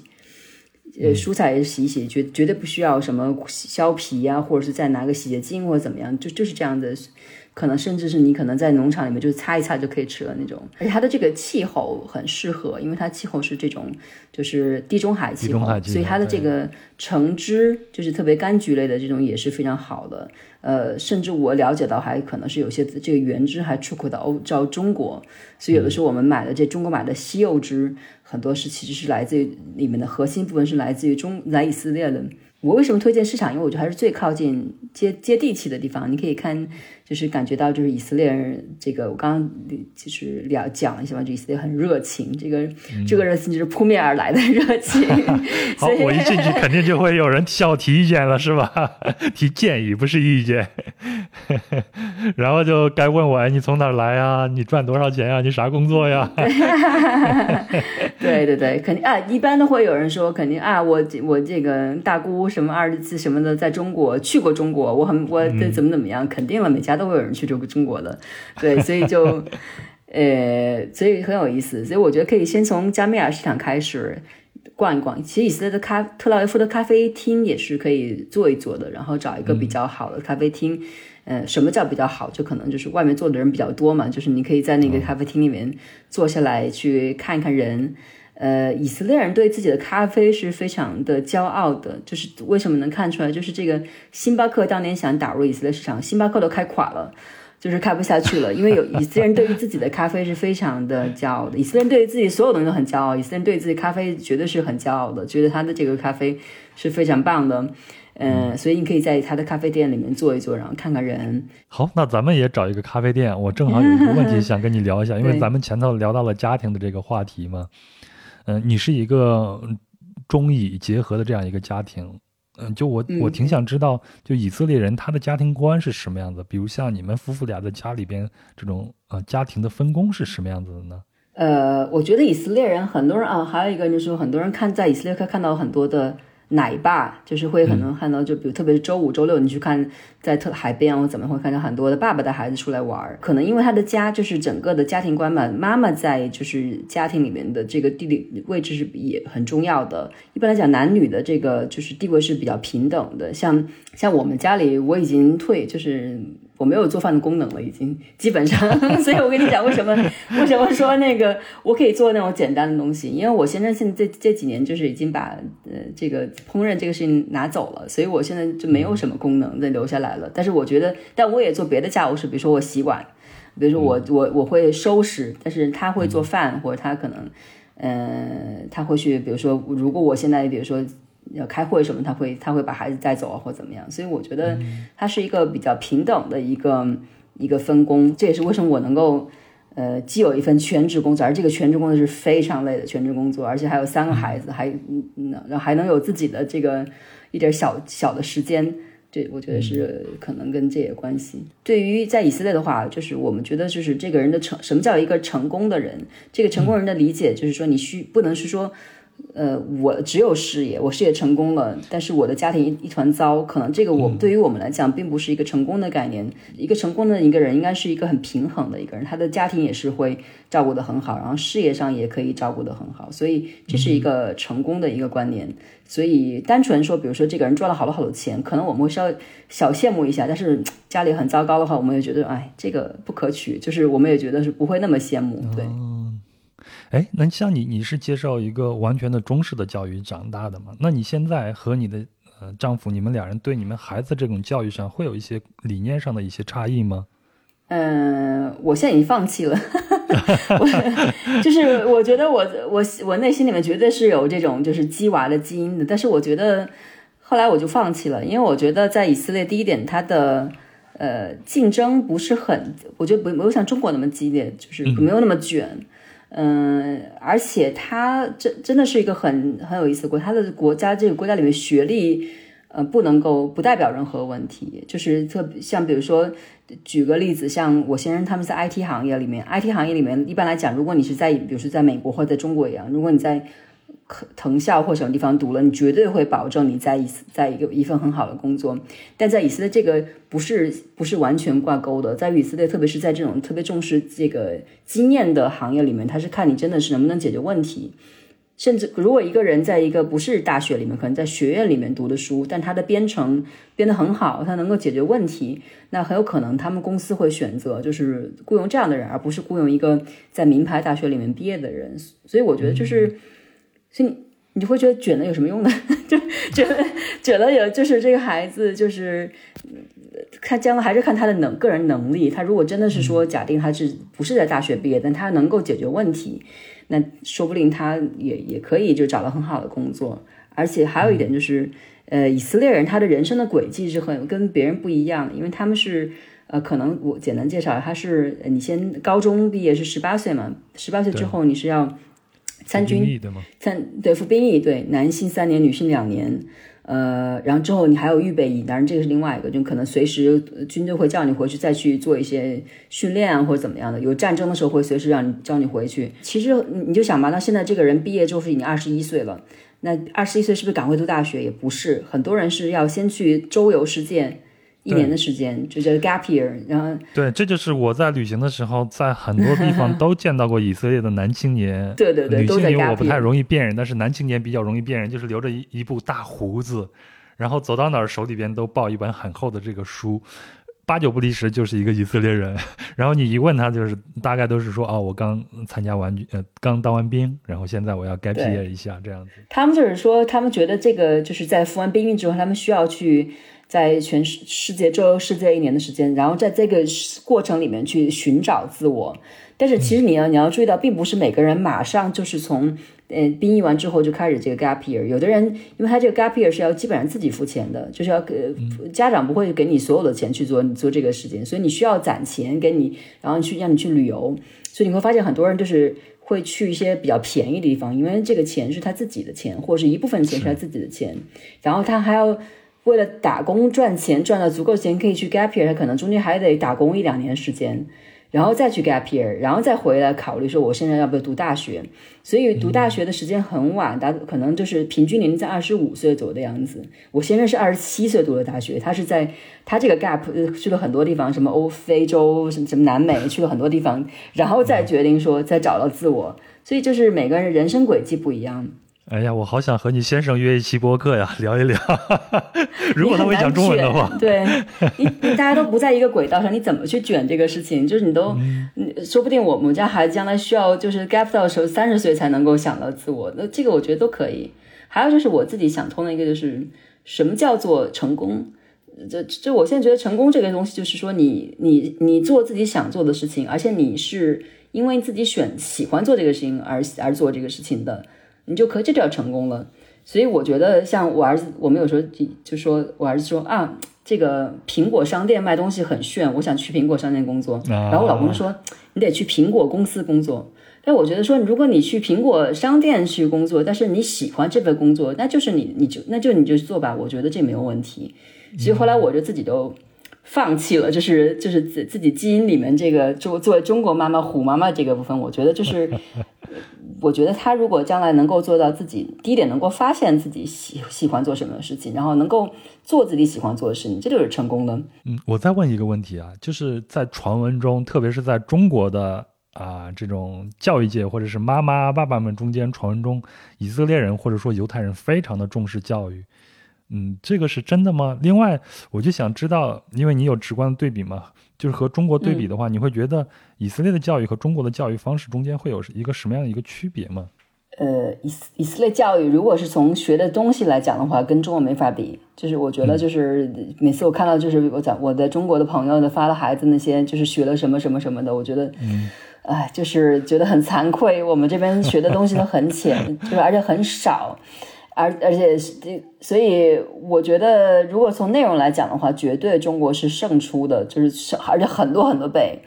嗯，我自己觉得他们就是这个教育确实很重视教育，我们很我们，但是这个教育并不是说你要学多少，而是说你可能需要去，比如说去阅读啊，去。去见识这个大自然，比如说我们喜欢去带孩子去这个去户外，去，比如明天我们就会去爬山，就是去去呃露营等等的。然后就是这个是呃他们比较讲究的，就是所以你会看到一些人到处在全世界各地各种旅游什么的，因为他们比较喜欢就是亲近自然，这是一点。还有一点就是我觉得为什么他能成功吧？你要去鼓励正面鼓励孩子，这是我来以色列，比如比如说我的一个朋友给我的一个。第一个就是说，你要把养孩子时候，你要把咱们中国这个谦虚这个事情给放到一边去。嗯，这可能也是中国孩子们都普遍欠缺的一种自信的这个原因吧。就因为我们接受的大多都是打压式的教育。对，就是比如说咱们就你随便举个例，比如说我说，啊，你家孩子学习真好，第一名，这不行，他只考试考了他没到一百分儿。不能这样讲，你就如果有人这样跟你说，你孩子真棒，你说是的，谢谢，就这样子，你你只能这样回。所以为什么以色列孩孩人的这个自信心非常高，就是就什么都很自信。我我最棒的，我们公司的，比如说回到这个高科技的，我们公司技术最棒的，就全世界都是我们最棒的这种的。我昨天刚听了一档播客，叫做《科技早知道》，然后讲到以色列的创业公司，首先就是在以色列啊，平均每一千四百人中间就有一个创业企业，这是全世界。比例最高的一个国家，另外呢，给这个记者留下最深印象的就是他们的创业者每一个人都非常非常的自信，就是这个，就我们对于我就是你看觉得有时候觉得很盲目，但是自信，但是你觉得这就是自信，这这是无法，这是他的一个优点。如果你我去给人介绍公司的产品，我不自信的话，我怎么办？对对不对？所以他就是自信。呃，还有一个就是说，我觉得他从小的教育是这样，你很少去给孩子讲一个。标准答案就是因为包括他从犹太里面讲圣经也是这样学习的。圣经的时候学习的方法是，比如说结对子，我跟你结对子，结对子之后，可能老师今天就布置，比如说圣经的里一句话或一个什么，你就说我们今天就讨论这个。那我我就会今天一天一可能一整天我都会跟你辩论讨论，说我怎么想，你怎么想，我怎么想，我怎么想。但我必不必一定要要说服你。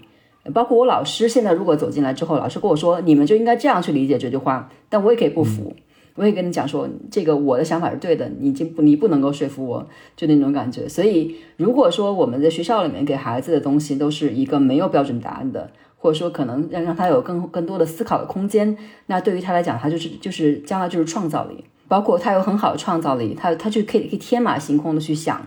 这些东西，呃，然后想完之后，他只需要一个合适的一个资本环境。就可以帮他把这个东西给落地了，所以这就是以色列，就是先是不设限，每个人不设限，而且超级自信，觉得说我这想法绝对，哎，没人想过了，就是就就是，然后他就可以拿去找这个各种资本家去融资，然后刚好也有这样好的一个融资的一个生态，那就是整个就可以有他的这个生，有他的这个创业。整个创业之都，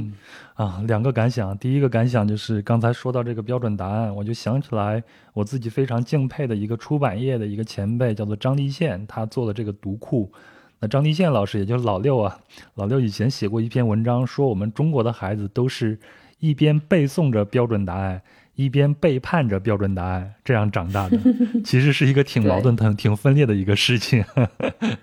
所以在以色列没有标准答案，对啊，所以你就是那你就没有这个，对对。然后第二个呢，就是说，正是因为以色列没有这样的标准答案，大家的这种心态都很放开，思维也很放开，所以就产生了很多的这种创业企业。这也是我接下来本来想在下一部分跟你聊的一个话题，就是为什么以色列的创业企业会这么多，他们的创新的这种活力会这么充分。那你刚才讲的这个似乎已经回答了我这个问题了。对，它有一个非，就是它可以第一个，你可以你可以不断的去思考，你可以想不同的想法，嗯，然后想法之后，而且就是我们它有足够的，比如说风投啊，还有比如像这样的服务业可以把你接住。如果你有想法之后，你怎么落地？那会有人去帮你去把这个东西去就变成是呃去落地。还有就是，我觉得以色列人他没有面子，就就绝对没有面子，就是没有面子这个观念，就是他，所以，呃，而且是，所以不怕失败。所以我如果没有面子的话，我就不怕说我这个东西做错了，然后有人我我我觉得不好意思。所以他们在这个就是创客，就是整个创新圈里面，还有那种专门的那种。分享自己创失败经历的这种去分享，有的人甚至可能做成一个脱口秀那种的，就专门去讲我怎么失败的，对不对？所以去调侃一下。所以如果你觉得说我很自信，我然后每我随时都有新的想法，然后哪怕这个失败了，但是我将来还可以再来一个，这就是他一个创为什么很很创业很活跃，就是这样子的。嗯，我给大家稍微介绍一下，也许我这个资料是有误的啊。就比如说像海水淡化，像节水灌溉，像。呃，以色列产很多好的水果嘛，那其中有一种是无籽的这种水果，包括我们现在通常会用到这种 U 盘，这些都是以色列的发明。嗯，那之前程阳也跟我说过，他会带很多国内的这些创新企业的这些人会去那边去参观、去考察。呃，其中你提到过你会去考察那个农业是吗？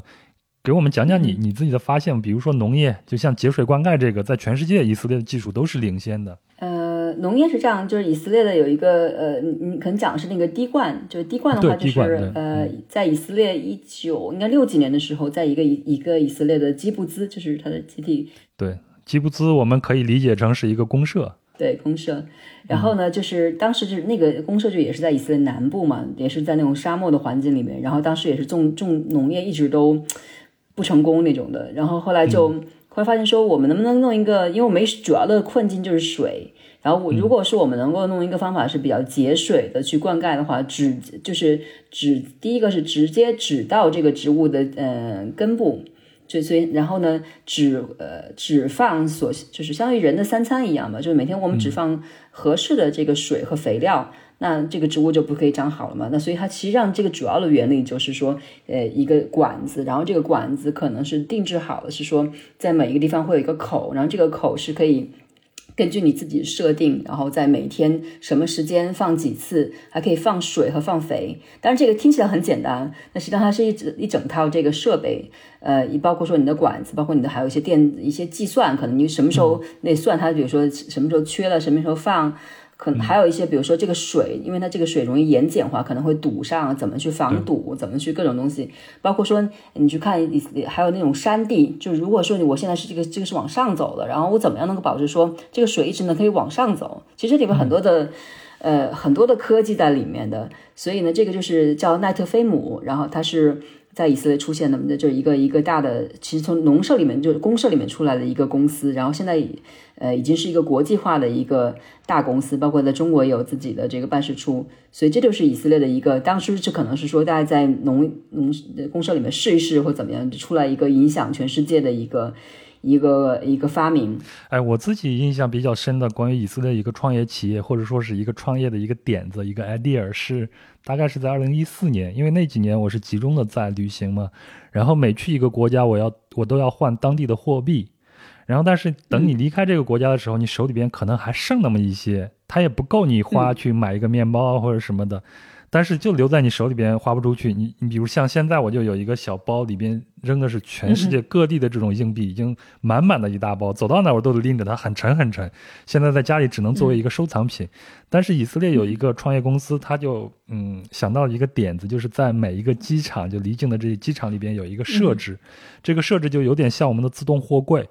但是你可以把你的这个钱给它扔进去，扔进去以后它可能会。给你压制一个纪念币，就很有纪念性，然后你这些钱也也就自然的就消化掉了，不至于你走的时候带的只是一堆硬币。你知道以航也有一个这个，以航就是如果你坐这个以色列航空公司的飞机，他最后可以跟你说那个，呃，就是我们现在有一个慈善的项目，然后我们现你的每一个这个椅子的前面都有一个小袋子，然后你现在可以把你所有的这个不管是什么国家的货币，你都可以放里面去，你只要不用了，这就是你的捐赠。所以，我对你就是可以把这个，比如说刚好这个国家完了，我这个国家的货币没什么用，我就放里面去。所以，就是这也是他的一个很有意思的想法。其实创意都是无所不在的嘛。对对对，但是无所不在的创意都存在于一个非常开放的这种心态和你的大脑中间的。而且你还得知道怎么去执行。所以我觉得就是他就有一个深，就是他的好处就是以色列这边，因为他的创业。已经很是一个产业，所以他可以，你一个想法出来之后，就是你可以有人，你如果想去，比如说有人帮我去做 PPT，有人可以帮我做 PPT。如果你想让人做预算，有人可以帮你做预算。那实际上就是你可以有很多的这种，呃，当然如果你有法律的话，有人可以帮做法律。所以你有整整个的一个非常成套的一个生态系统，可以帮你把这个计划执行下来。甚至有人可以专门帮你介绍这个呃投资者。所以你其实你只需要想计划。你只需要想出来这个点子，然后这个点子，然后哪怕，而且你都不需要证明这个点子，因为自你你这个点子到了这个到了资本家那边之后，觉如果不好，绝对会被刷掉了，所以 都不需要你去证明这个点子不好。对，你就在实践中就会有人证说你这个不行。对，所以你现在的客户大多都是来自于这些高科技企业了，是吧？对对对，就是帮他们做一些，就是他们的呃，比如说生，就是他们的投资啊、并购啊。包括他的一些，比如生平时要需要处理的东西，都是二十多岁的孩子，然后你帮去帮他去，比如说有的时候可能二十多岁就已经拿到第一桶金了，都已都已经怎么样了，所以你就，我觉得哎，很很唏嘘一下，你看，哎。但是就是他们，就他们敢想嘛，所以他们就会有，然后也也非常敢于去实践他们的这个想法。所以你看，就是很多那种现在以色列的现在很多的那种 IPO 啊，或者是可能很多的那种大笔投资，都是这种年轻的小孩子。嗯，但是我觉得跟这样的非常有冲劲的年轻人一起接触，也能把自己带的这个状态带的也变。我我看你的状态就非常的好，非常的有活力。希望希望，对我们也就是在。挣扎，对，好，那咱们聊了这么多啊，咱们进入到下一站吧。下一站呢，在特拉维夫有很多的博物馆嘛，大概给我们介绍一两个好吗？你自己比较喜欢的？嗯，我自己觉得在特拉维夫就是就是可能，如果我来安排的话，就会选择一天时间，然后就不去设限我要干什么，我就是逛一逛，呃，逛吃，然后逛逛海边，看看当地人怎么去怎么去生活。呃，如果要去博物馆的话，我比较推荐是这个大流散博物馆和在和这个艺术博物馆。大流散博物馆就是讲，就是犹太人从这个圣殿被毁之后，然后在全世界各地，然后流散的时候，然后他们是怎么怎么生活的。当然，它也是有一个历史的主线，所以如果你比较喜欢历史的话，可以去那个地方，然后去看看他们在怎么生活的，然后。嗯，包括他如何在在海外那么几千年时间，如何去传承他们这个犹太人的这个文化，嗯，所以我觉得就是这个大流，而且他是在这个特拉维夫大学的里面，所以刚好你去的时候可以刚好在特拉维夫大学逛一逛，看看这个学生们怎么生活的，然后比如在草地上面坐下喝咖啡啊什么的，所以我个人比较推荐去这个大流散博物馆。嗯，艺术博物馆就是在这个特拉维夫的中心，其实跟我们公司地方已经差不多，比差不多了，比较近了。呃，艺术博物馆旁边也是有这个歌剧院，所以整个的实际上它的这个文化中心都是在那个地方。艺术博物馆里面有很多的一些，当然还有固定的馆藏，然后它主要是放了一些当地的犹太人的一些主要的大的艺术家的一些作品，呃，包括它同时也有一些这个呃，就是不定期的会有一些新的这个展。所以我觉得，如果看你是想从什么样方面去。呃，看以色列是从呃一个历史的角度，还是想去从艺术的角度去看以色列，都是可以的，而且都是他们的位置都非常好，就是你都可以在里面，不光是看博物馆，你还可以了解一下，看看以色列呃特拉维夫自己的平时的这个日常生活是什么样子的。好，那咱们接下来啊就去特拉维夫的海滩，对我来说这是一个迫不及待的一站了，因为我之前听闻过很多关于特拉维夫沙滩的细节，比如它有非常完备的这个跑步道的设置啊等等。我就感觉这个城市非常的现代化。那之前我也听朋友说，说特拉维夫它是一个以色列最包容的一个城市。我的朋友就跟我说，你去特拉维夫的沙滩上看一看，大概就知道。比如像有很多的同志家庭都会在这里出现。你自己的观察，以这个特拉维夫它的包容性会在哪儿呢？你你有没有经历过一些故事，或者你听到的、看到的？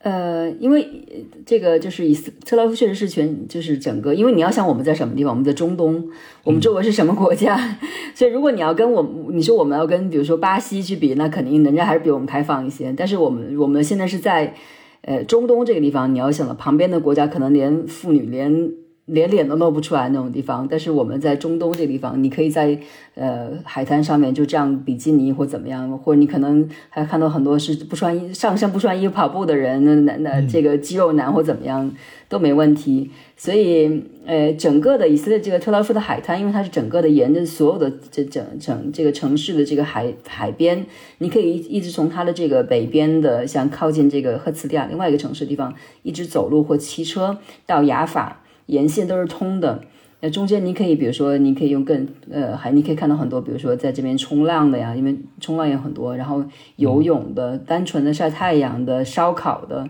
呃，带娃的，什么都有。所以，呃，这就是它最有人气的一个地方。你刚刚说的这个，就是比如说他同同志的家庭，这边在以色列是，呃，很接，就是我觉得在特拉维夫是很接受的，包括我们每年还有这个游行。呃，等等的，就是我觉得，包括我们我们同事或朋友里面都有，所以其实这个你就是觉得是是你的你的生活的一部分。对，那咱们沿着特拉维夫的沙滩再往前走，应该就是雅法老城了，是吗？呃，雅法老城就是它是呃有跟这个特拉维夫不太一样，它是有一定的高度的，它有一个这个。呃，就是像小山丘一样，但它这个其实是很多多年的这个历史的积累形成的。比如说，你如果把它抛开的话，里面有很多很多层的这个文物。因为这个地方，因为它是天然的港口嘛，所以在历史上很多人都过来这边。简单讲，就以色列的历史就是全世界的通史，所以任何一个我们读到过的，在这个呃世界历史上面是一个帝国的，能够升上帝国的，都来过以色列。呃，所以呢，就就是它有不同的这个时代的积累在这个地方，所以以色列有很多这种 tell，这个 tell 其实也是这个历史的世界历世界文化遗产。这个 tell 不是自我不是自然形成的，它是经过了可能三十代的这个呃文文物的这个纸的积历史的积累之后形成的这种小山，所以这也是呃以色列大概有三个这样的 tell，呃呃雅法也不算啊，就是是以色以色列的这个呃叫世界文世界历史文化遗产。整个的雅法老城里面可能是阿拉伯人居多，嗯，所以你到里面去，马上可能建筑风格也是可能跟这个很多是老城，可有点像耶路撒冷这个建筑，只是说它的地点在海边。呃，里面当然很多建筑已经翻成是这个很新的酒店，比如说曾经有一个是以前的监狱，现在翻成的是一个最以色列特劳夫最新的酒店之一。对对对，你可以试，可以去尝试一下。呃，老城里面的这个呃艺术家很多，所以每你去老城里面转这个转的时候，可能很多地方都是这个艺术家的商店，或者是可能他的工作室，不同类型的艺术，比如说有银器、呃油画、呃陶器都有。还有一点就是老城的这个里面的街道是按照星座来排的，就是如果你是你可以在里面找到自己的星座，然后星座那条街，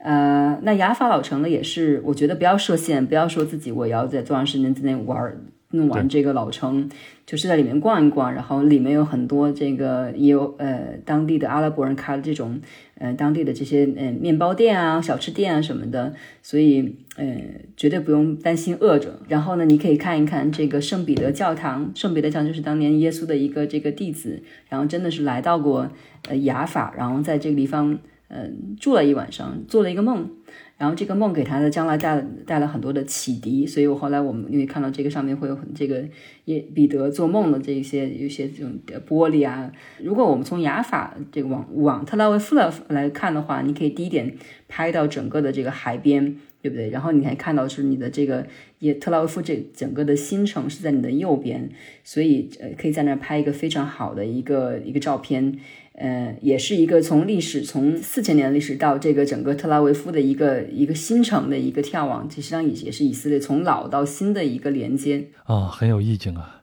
这个四千年历史对咱们来说太长了，嗯，咱们就还回到你的身上，你在以色列已经生活了十五年了啊，这十五年让你爱上了以色列这个国家了吗？呃，我觉得以色列。爱是一个很强烈的词啊，就是我觉得以色列这个国家是怎么样？就英文来讲，它就 grows on you，它就是你就慢慢的进入，慢慢的就习惯，就慢慢的喜欢上这个地方。嗯，怎么说？因为我就拿这个他们当地人怎么自己形容自己，当地人形容就是这种土生土长的以色列人，就是用仙人掌来形容。仙人掌就是外面看上去是有刺的，但实际上里面是非常非常的这个软，对不对？实际上它就是这样子的，因为你要在。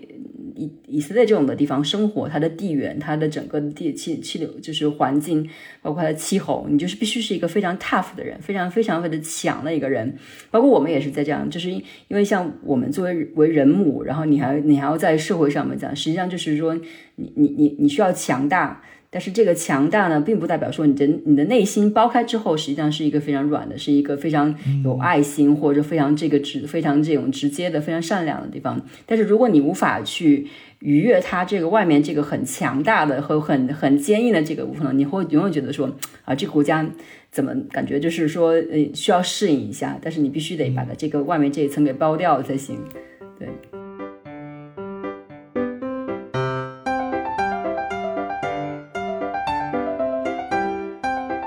好，那关于特拉维夫，咱们也聊的不少了啊。但是在特拉维夫还有很多其他的一些体验，比如说像非常著名的这种，呃，包豪斯建筑群，反正这个城市好像就叫做白城嘛，如果我没记错的话。对对，还有特拉维夫也有很多各国的美食。我之前去做资料的时候看到说，特拉维夫可能是整个以色列中餐馆最多也最好吃的一个城市哈。大家去旅行的时候可以来这儿去解个馋。另外呢，咱们今天的主线就是双城记嘛，从耶路撒冷和特拉维夫两座气质不同的城市，来让大家对以色列这个传统与现代兼具的目的地有个了解。那在以色列体验呢，远远不止这些。最后，咱们还有一点时间啊。就是想请陈阳给咱咱们聊一下，就以色列其他的别样的一些体验，比如像刚才他已经不止一次的提到，明天他要带着孩子去爬山啦。你自己是非常喜欢露营什么的，对吧？呃，我觉得就是这个是被环境影响吧，因为我觉得我自己是在城市生活的，你说让我去天天去露营，我想如果我以前的我的话，可能讲蚊子啊、干嘛的晒什么之类的，但是。因为为了人母之后没办法，就是你必须要得带孩子去去外面去感受自然，然后要不然他在家里就会天天老看电视啊干嘛的，所以所以老想着去苹果店当天才是吧？对，老想去苹苹果店去卖卖。目前他的人生的母想就是在麦麦当劳去那个卖汉堡，或者是去那个什么还是苹果店去卖手机都没问题，我觉得挺好的，就是有自己想法就行了，对。呃，其实我觉得以色列其实很多地方，我个人最喜欢的是沙漠，就比如说像死海，呃，死海也是非常独特的一个景点，这是独一无二的。因为如果你现在在耶路撒冷和特拉维夫看了很多那些呃自就是历史的有关系的东西，你就纯粹想就是放松一下的话，你就去死海去飘一飘，然后真的是可以飘起来的。对我在约旦体验过一次。然后就可以平躺在水面上，但是有一点一定要注意，身上不要有伤痕。有一个伤痕的话，太疼了。对对，因为它盐度太高了。呃，包括你要保护好你的眼睛，如果这个水里也进了这个眼就是水的话，可能会有一些刺痛。但是平时还是比较好的一个体验。如果包括它附近很多的比较好的这个酒店，你可以在酒店里面，比如说去 SPA 什么的。其实有的时候有有旅游不需要任何的人文东西，就是纯粹的自然就可以了。这就是所以死海就是一个纯粹的自然的地方，你可以不用考虑任何的什么这就是历史啊什么的。嗯，然后它也是全世界最低点。当然，如果想跑马拉松的，有每年四海也有马自己的马拉松，你可以在全世界最低的地方跑马拉松，这也是一个就是体验。哎，那个沙漠我还挺感兴趣的，刚才也没有展开聊，就是有什么样的在以色列的沙漠的这种体验吗？呃，以色列当然现这几年其实它旅游的一些就是风向是往这个沙漠去走，比如说像这个六扇在以色列的这个沙漠的最南端开了一个就是酒店嘛，呃，包括一些大的也也现在陆续也出现了一些五星的酒店在这个沙漠里面，因为呃就是它是一个很独特的一个景点，我觉得不亚于像比如说其他的周边的地方的这些沙漠，嗯，比如它还有一个呃有一个就是很有意思的地质现象叫大弹坑。呃，马赫代什就是达旦坑，要这叫或者我们叫拉蒙天坑，其实就是它是一个，你如果不知道的话，你可能会觉得那个地方是陨陨石陨石撞地球形成的一个巨大的一个坑，呃，但实际上它是就是比如说可能百万年这种的水的侵蚀和冲刷形成的一个现象，呃，就像一个，所以在那个上面也有一些就是比较好的酒店，比如六星酒店，你可以住在这个大弹坑的悬崖上面，就往下面去看，然后那个城市里面有很多的像。呃，领养啊，在那个地方散步啊什么的，非常跟自然非常的这个和谐，所以我就我个人是喜欢去嗯沙漠。当然，你可以如果不想去住六星的酒酒店或六扇这种酒店的话，你可以，我个人倾向会想去那个地方。那如果你不想去，你可以去住什么那个像比如说就是露营，露营的话，以色列有很多的露营点，包括以色列的这个国家公园，就是它的露营点去就住这样帐篷，这样会有保，就是比较有保障，包括有一些这个生活的设施。呃，比如说这样那样主露营的话，就是你可以晚上看到天，就是星空，在沙漠里边看夜空实在是太美了。对对对对对，然后你就会觉得是就是人跟大人自然比有多么的渺小，然后你在城市里面所有的问题，比如说你的稿子交到 deadline 交不了或什么样，在这边是一个多小的一个问题，所以我也觉得说，这也为什么说以色列人喜欢带自己的孩子出来去，呃，去露营，然后露营完之后一般会跟着就是第二天早起就是徒步。或者去那个，可能我们有一般有很多那种徒步道，你可以带孩子去徒步。可能几岁就开始跟跟着走，我觉得这也是可能他的就是他的教育之一，就是跟喜欢徒步和露营，这是他们的国民爱好。当然，徒步、露营和烧烤在一起，对，反正可以体验以色列的方式也是多种多样的。以色列也产很好的红酒，所以你也可以去啊走一些酒庄之旅呀。还有各种的红酒节呀、啤酒节呀，包括它临近地中海嘛，还可以去潜水啊，包括像刚才程阳说的，啊，去徒步啊、去露营啊、去爬山呀等等，这都是打开一个国家的一种方式。好，那今天真的是聊得很开心，然后。这一次呢，让我感觉我离以色列好像又近了一些，而且在以色列有了一个朋友，而且这个朋友呢还给我介绍了很多的东西，还有很多可以再发掘。对对，咱们以后呢可以继续聊下去，我们找一些咱们感兴趣的话题，咱们可以继续录下去，也给你平常做律师天天看文件的这样的生活做一些调剂呗。对，斜杠再斜杠一下没问题，我再多斜杠一个也可以。好，非常感谢程阳，那咱们下次再见了，拜拜。好的，好的。拜拜。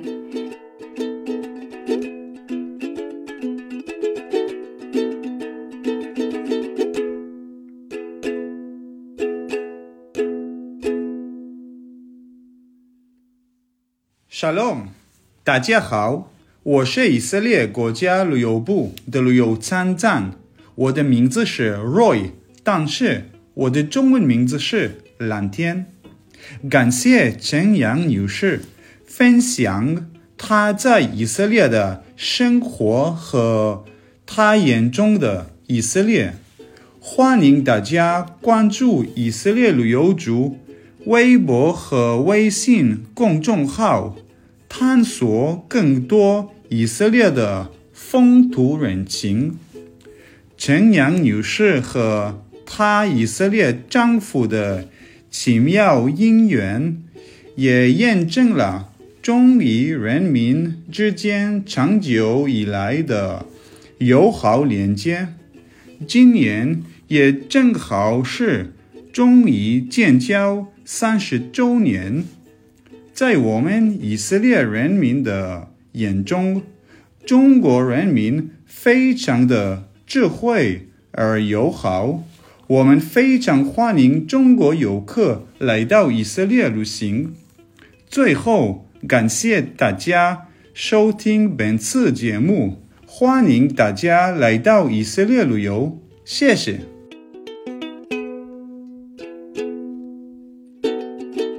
一个小小的彩蛋，是来自以色列国家旅游部旅游参赞蓝天先生的邀约